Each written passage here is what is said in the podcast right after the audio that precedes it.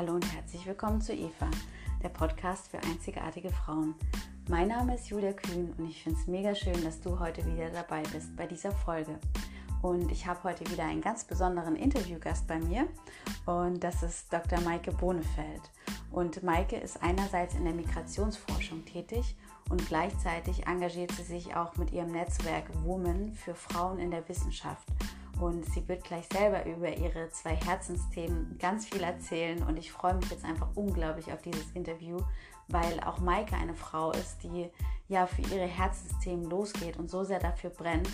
Und ja, es einfach super spannend ist, wie ihr Werdegang ist und wie sie mit Herausforderungen im Leben auch umgeht. Und ich wünsche dir jetzt ganz viel Freude bei dieser Folge und hoffe, dass du für dich auch diesmal wieder was mitnehmen kannst. Netzwerk Women für Frauen in der Wissenschaft. Und sie wird gleich selber über ihre zwei Herzensthemen ganz viel erzählen. Und ich freue mich jetzt einfach unglaublich auf dieses Interview, weil auch Maike eine Frau ist, die ja für ihre Herzensthemen losgeht und so sehr dafür brennt. Und ja, es einfach super spannend ist, wie ihr Werdegang ist und wie sie mit Herausforderungen im Leben auch umgeht. Und ich wünsche dir jetzt ganz viel Freude bei dieser Folge und hoffe, dass du für dich auch diesmal wieder was mitnehmen kannst.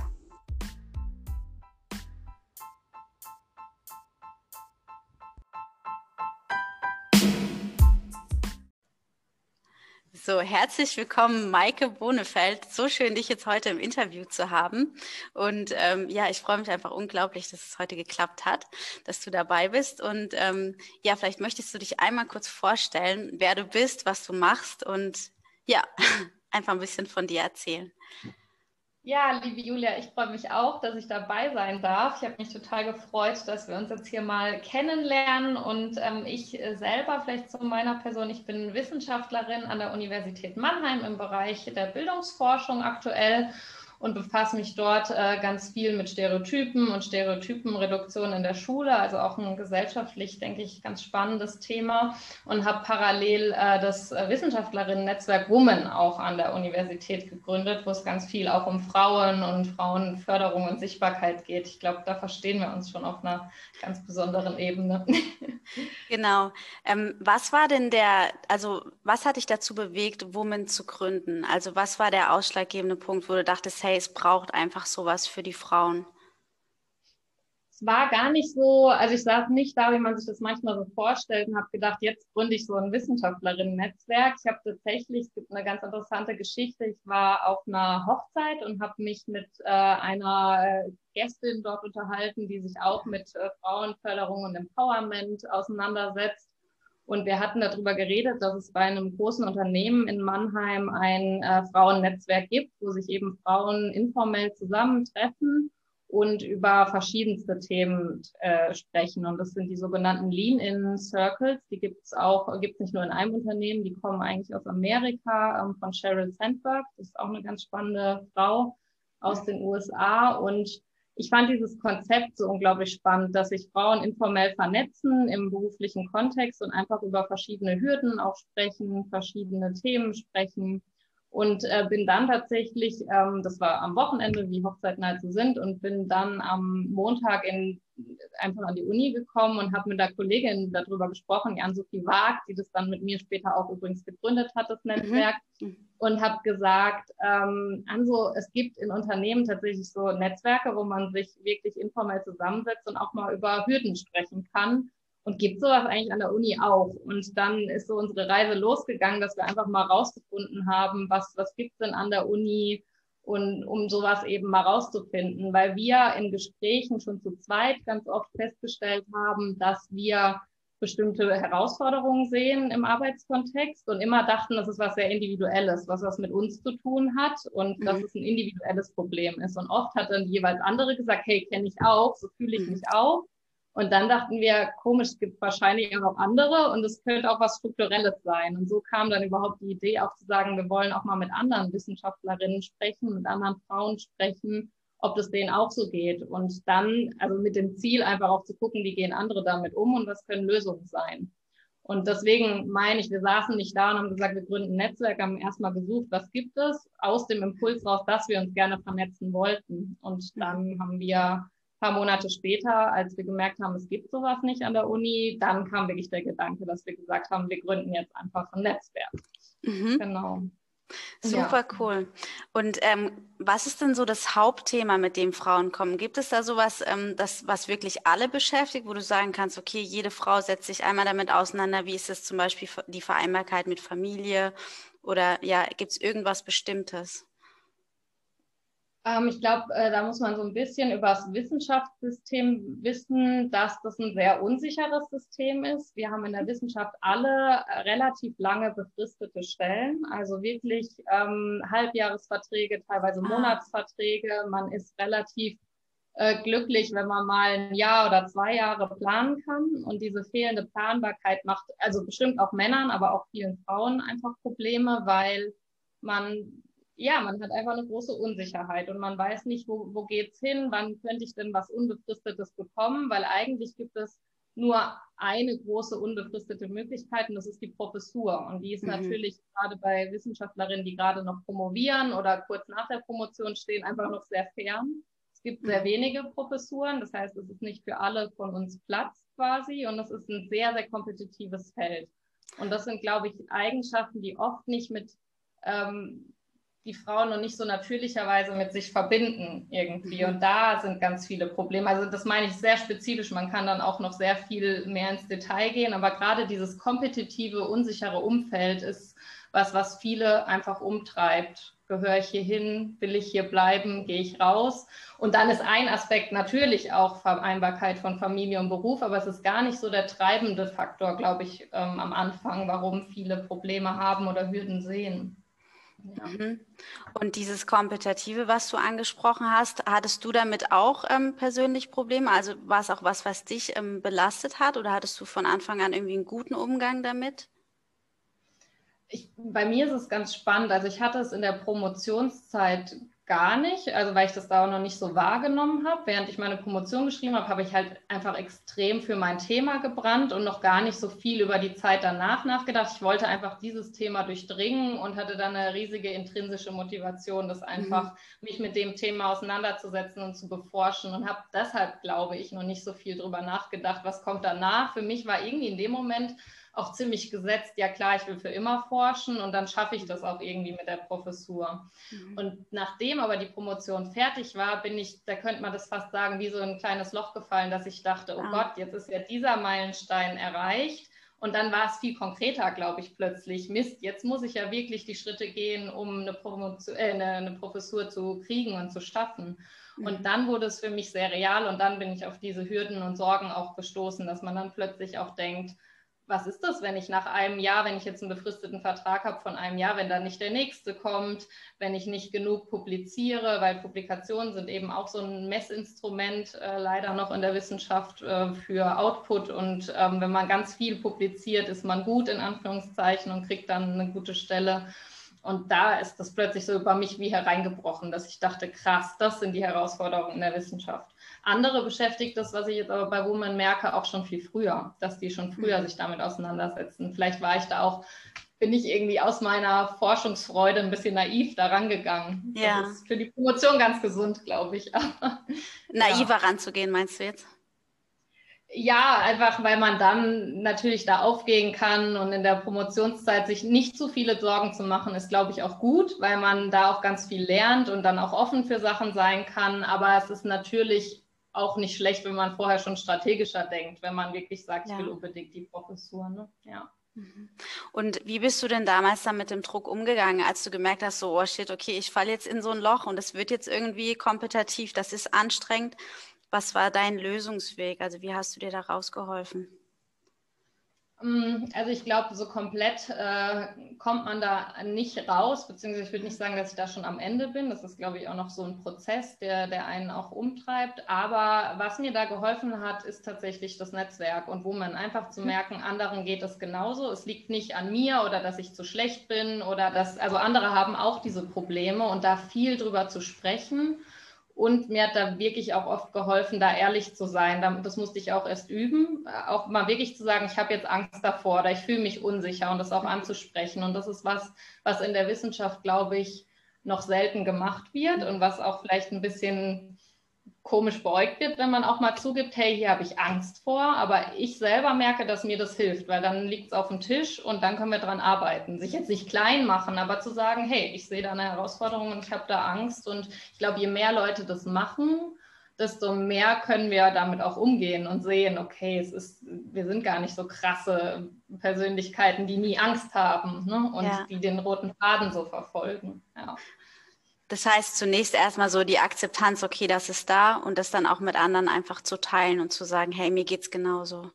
Genau, ja. Und ja. Ähm, auch zu akzeptieren, dass man das erstmal noch nicht lösen kann, weil das System ändert sich mhm. nicht von heute auf morgen, dieses mhm. Wissenschaftssystem. Und dann aber auch in die Aktion zu kommen, und das machen wir eben mit Women auch, neben dem Vernetzen. Wir arbeiten auch viel eben hochschulpolitisch und ähm, wollen eben daran arbeiten, dass es für zukünftige Generationen anders ist. Ne? Es wird für uns wahrscheinlich nicht mehr so viel Auswirkungen haben. Für unser akademisches Alter würde man das sagen, aber für zukünftige Generationen kann man halt kämpfen, dass es ähm, nicht mehr so ist, dass es auch mehr entristete Stellen gibt. Und solche Sachen. Und deswegen meine ich, das betrifft auch Männer natürlich, ne? aber Frauen ja. fallen halt viel stärker aus dem System. Ja. Das heißt, ähm, ist es, du meinst speziell im wissenschaftlichen Bereich, ist es so, dass dann Frauen aus dem System fallen? Oder glaubst du, oder ist es deine Erfahrung, dass es auch in anderen Bereichen viel, also so, so sehr so ist? Weil du um, hattest ja von also den Unternehmen. Also, du hattest ja von den, von den Unternehmen erzählt, wo es das auch schon gibt, dass da Netzwerke gebildet werden. Also offensichtlich ist es ja auch in größeren Unternehmen auch immer noch ein Thema. Also glaubst du, dass es jetzt im wissenschaftlichen Bereich noch ausgeprägter ist oder einfach noch gerade noch mehr braucht? Also in den anderen Systemen bin ich halt selber nicht so unterwegs, deswegen kann es sein, dass ich da auch viel äh, nicht mitkriege. Aber was ich eben so von Bekannten mitkriege, medial mitkriege, ist es da auf jeden Fall auch noch ein Problem. Aber da ändert es sich äh, langsam schon. Ne? Also es wird, ähm, also es ändert sich in der Wissenschaft bestimmt auch, aber dort ändert es sich, habe ich das Gefühl, ein bisschen ähm, agiler als bei uns. Ich glaube, im Wissenschaftssystem ist es einfach noch sehr starr und da sind die Strukturen einfach noch stärker männlich dominiert. Ich finde, ein gutes äh, Beispiel ist zum Beispiel ist tatsächlich die Psychologie, wo mhm. es so ist, dass wir ja sehr, sehr viele weibliche Absolventen haben. Also ich würde jetzt mal sagen, Pi mal Daumen 80 Prozent.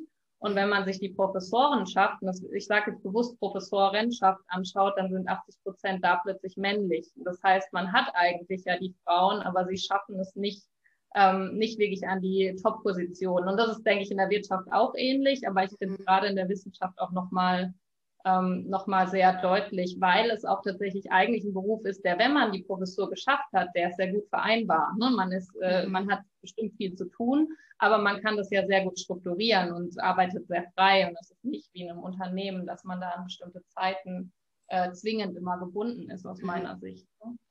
Und, und, was, was glaubst du, woran liegt es? Ist es dann, dass die Entscheidungsträger sich eher für, für männliche Personen entscheiden? Was die mhm. Professur angeht? Oder ist es eher auch, dass Frauen sich vielleicht gar nicht so trauen oder sich äh, teilweise vielleicht sogar unterschätzen? Ich glaube, das ist eine Mischung aus allem. Einerseits ist es äh, tatsächlich, dass auch die Role Models fehlen und deshalb sich Frauen vielleicht auch weniger trauen, weil sie auch gar nicht so das, das Beispiel haben, wo es klappen kann. Mhm. Weil wenn wir Professorinnen haben, sind es wirklich häufig auch noch äh, Frauen aus einer Generation vorher, die einfach dann auch sich gegen Kinder zum Beispiel entschieden haben, okay. teilweise auch partnerlos sind.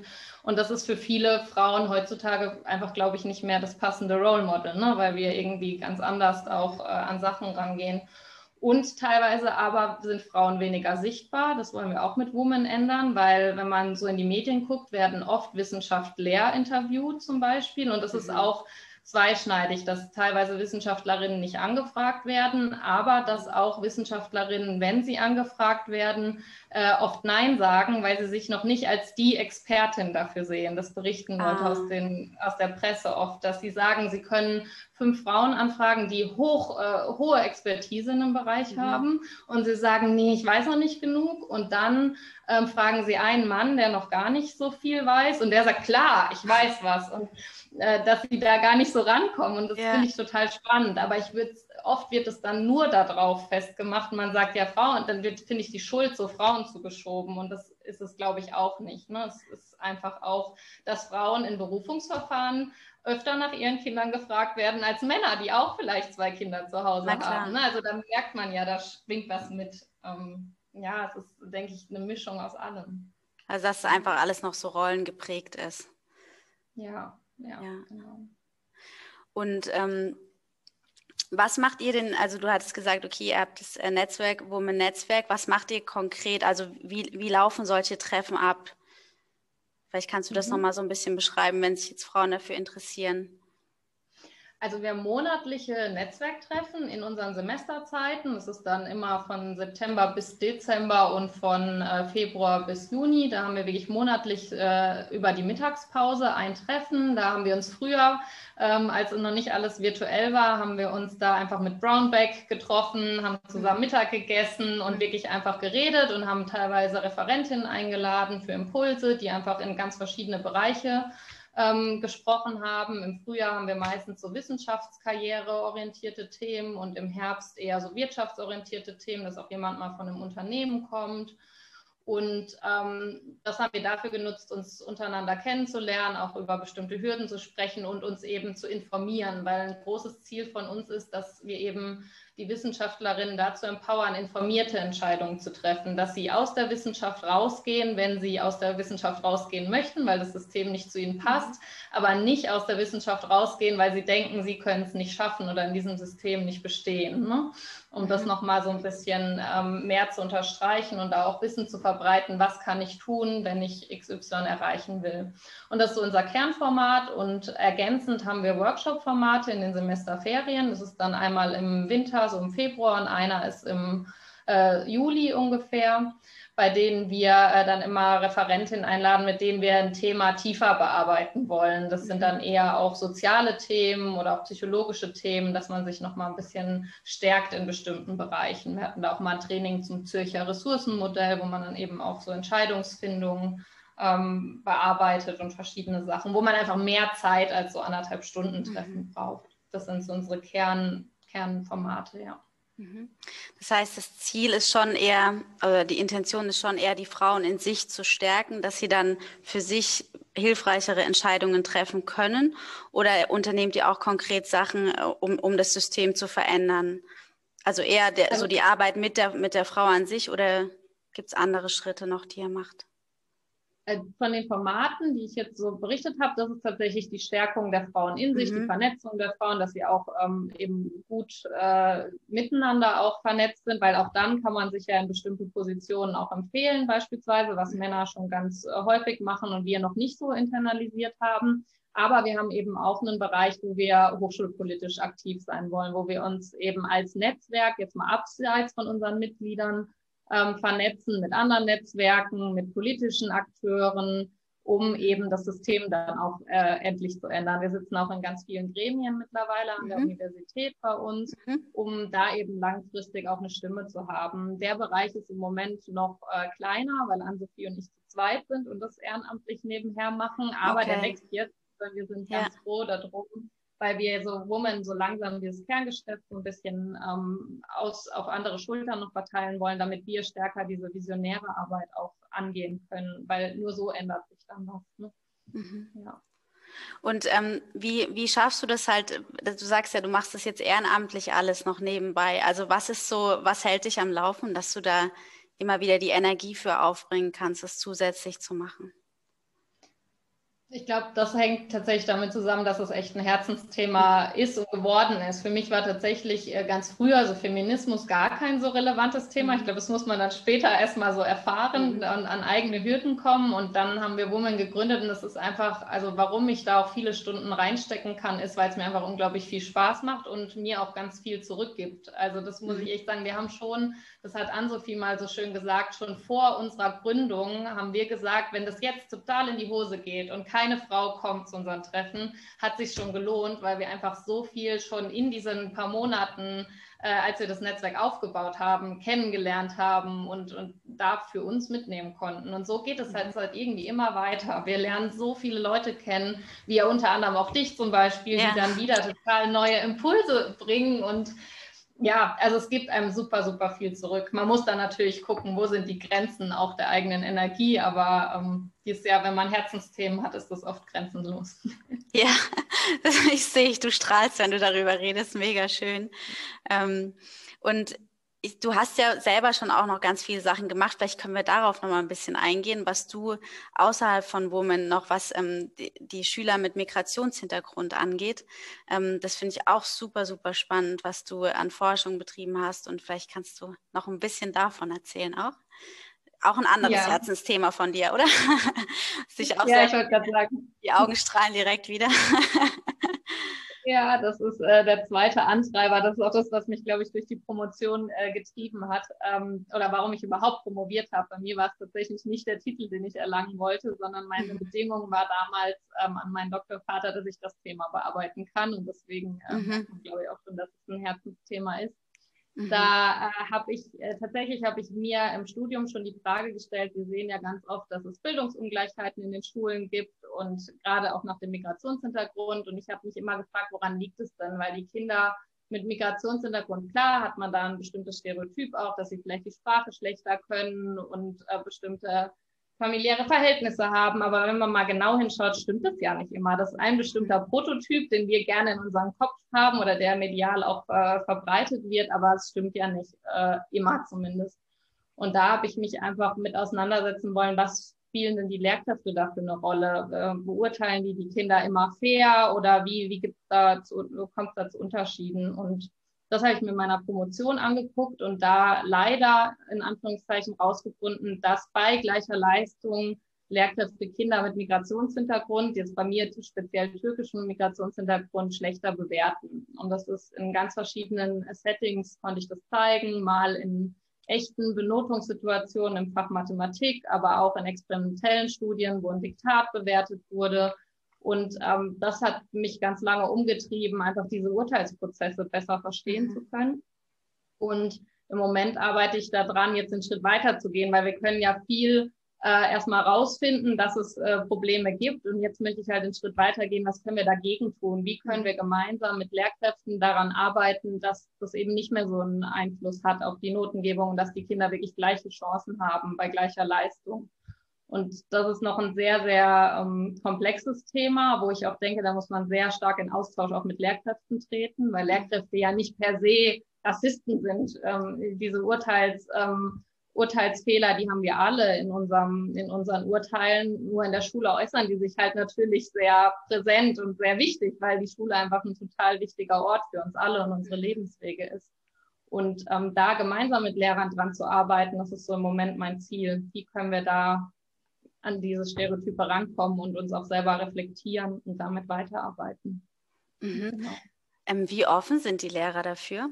Also wie, wie reagieren die drauf, wenn, weil du sagtest ja gerade, es ist ja keiner, ist einfach so ein Rassist, sondern das sind ja vielleicht auch oft, oft Dinge, die total unterbewusst ablaufen, die den Menschen gar nicht bewusst sind.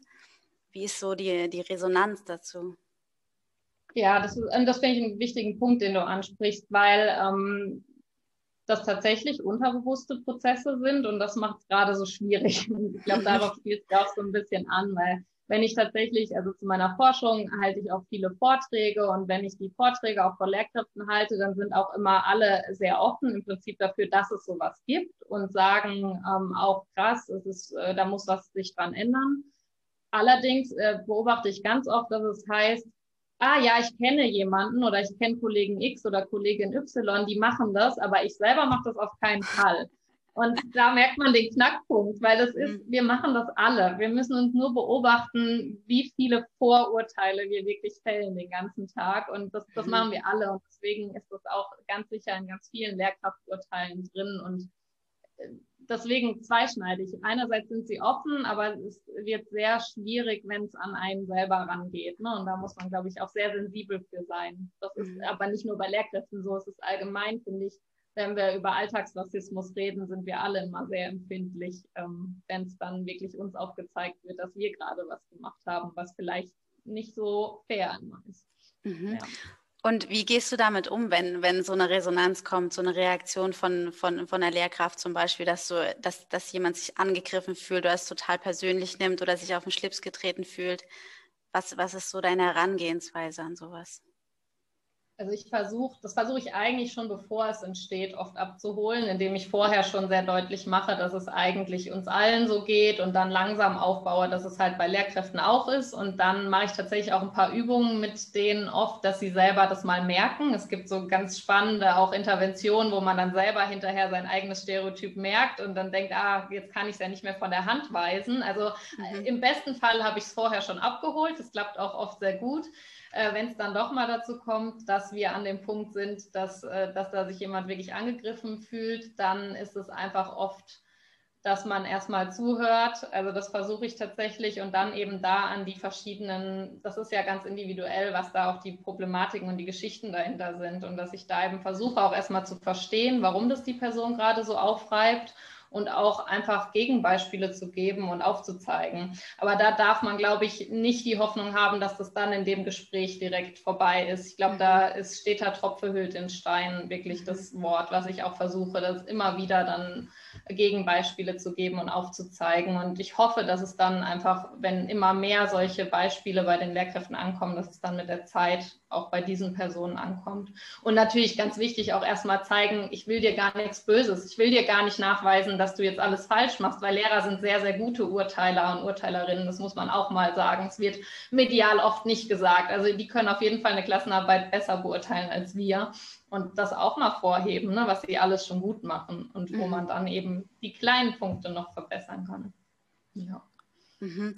Das ist ja irgendwie auch ähnlich wie im Coaching, gell? dass Erkenntnisse und so eine Ehrlichkeit mit sich selber auch erstmal ziemlich äh, wehtun kann, ne? zu realisieren, ups, das und das mache ich. Und äh, also egal, ob das jetzt in, vielleicht ein unterschwelliger Rassismus ist oder andere Verhaltensweisen und Muster, die ja, die einfach unschön für einen selber und natürlich auch für andere Menschen einfach sind. Gell?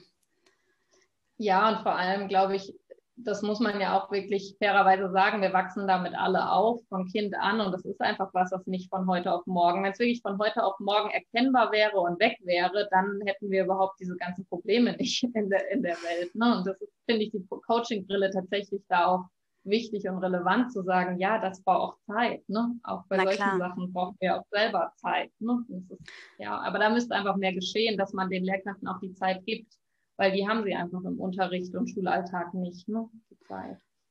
Und das heißt, wie viel, ähm, wie viel könnt ihr denn mit den Lehrern zusammenarbeiten? Also du, du gehst dann an eine Schule und ähm, hältst einen Vortrag oder machst eine, eine Schulung für die Lehrer? Oder wie, wie kann ich mir das vorstellen?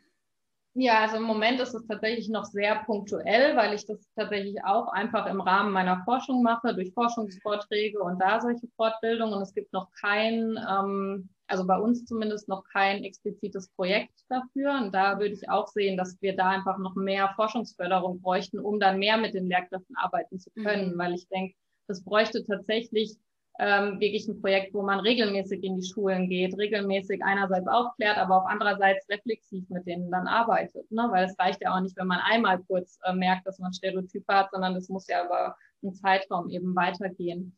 Und deswegen ist das aus meiner Sicht ähm, noch viel zu wenig, was wir da tun, weil wir einfach die Ressourcen dafür gerade nicht haben. Und im Lehr in der Lehramtsausbildung ist es nur sehr unispezifisch drin äh, und, und mitgedacht. Also da kann man im Curriculum das auch ganz unterschiedlich auslegen. Mhm. Und in der Lehrkräfte-Aus- und Weiterbildung ist es, äh, soweit ich da informiert bin, auch einfach sehr individuell, welche Fortbildung ich wähle. Okay. Das heißt, es bräuchte einfach so einen kontinuierlichen Prozess, um wirklich nachhaltige Veränderungen herbeizuführen. Also, weil, wie du sagst, wenn du, wenn du 30 Jahre irgendwas gemacht hast, dann ist das ja nicht von einer, von einem Seminar irgendwie auf einmal weg. Genau, und deswegen, also das ist für mich auch so ein Brückenthema. Das kann man eigentlich auch auf andere Themen übertragen, auch Digitalisierung, was jetzt ein großes Thema ist. Ne? Das ist auch ein Brückenthema. Kann, bringt mhm. nichts, wenn ich einmal sage, und die Aufgabe machst du so digital, sondern das ist ja auch eine Haltung, die dahinter steht. Und äh, diese Brückenthemen muss man halt immer mitdenken. Und dafür braucht man aber, also in den USA zum Beispiel gibt es tatsächlich auch viel mehr Raum für Lehrkräftefortbildung. Die haben einmal wöchentlich äh, tatsächlich dafür Raum ne, für sowas. Und das gibt es bei uns einfach gar nicht so stark in, im deutschen System. Und das wäre hilfreich. Ne? Das heißt, jeder macht also mehr seinen Stiefel und es wird jetzt auch gar nicht so hinterfragt, wie, wie, die, also, wie die Lehrkräfte sich verhalten oder was, was denen auch helfen könnte, das noch einen, einen ja, besseren Unterricht für die Kinder zu machen. Also ich würde es zumindest sehr begrenzt sehen und, und sehr im, im Lehrer individuell, wie bereit er ist, da sich auch über seine, sein Deputat und seine Zeit hinaus, das ist dann oft, denke ich, auch Freizeit, wie sehr man sich damit auseinandersetzt. Ne? Da gibt es bestimmt auch Experten und Expertinnen, die das nochmal anders sehen, aber ich würde es tatsächlich so sehen, dass das im Moment noch sehr stark in der Eigenverantwortung von einzelnen Lehrkräften ist. Und da gibt es bestimmt welche, die ganz viel machen, aber so richtig institutionalisiert sehe ich das persönlich nicht. ja. ja. Na, das wird schwierig, ne? Das in der Freizeit irgendwie noch zu machen, dann ist ja, bist du irgendwie froh, wenn du fertig bist mit Arbeiten, dann muss die Motivation schon sehr hoch sein, oder? Dass dann da tatsächlich genau. noch was erfolgt.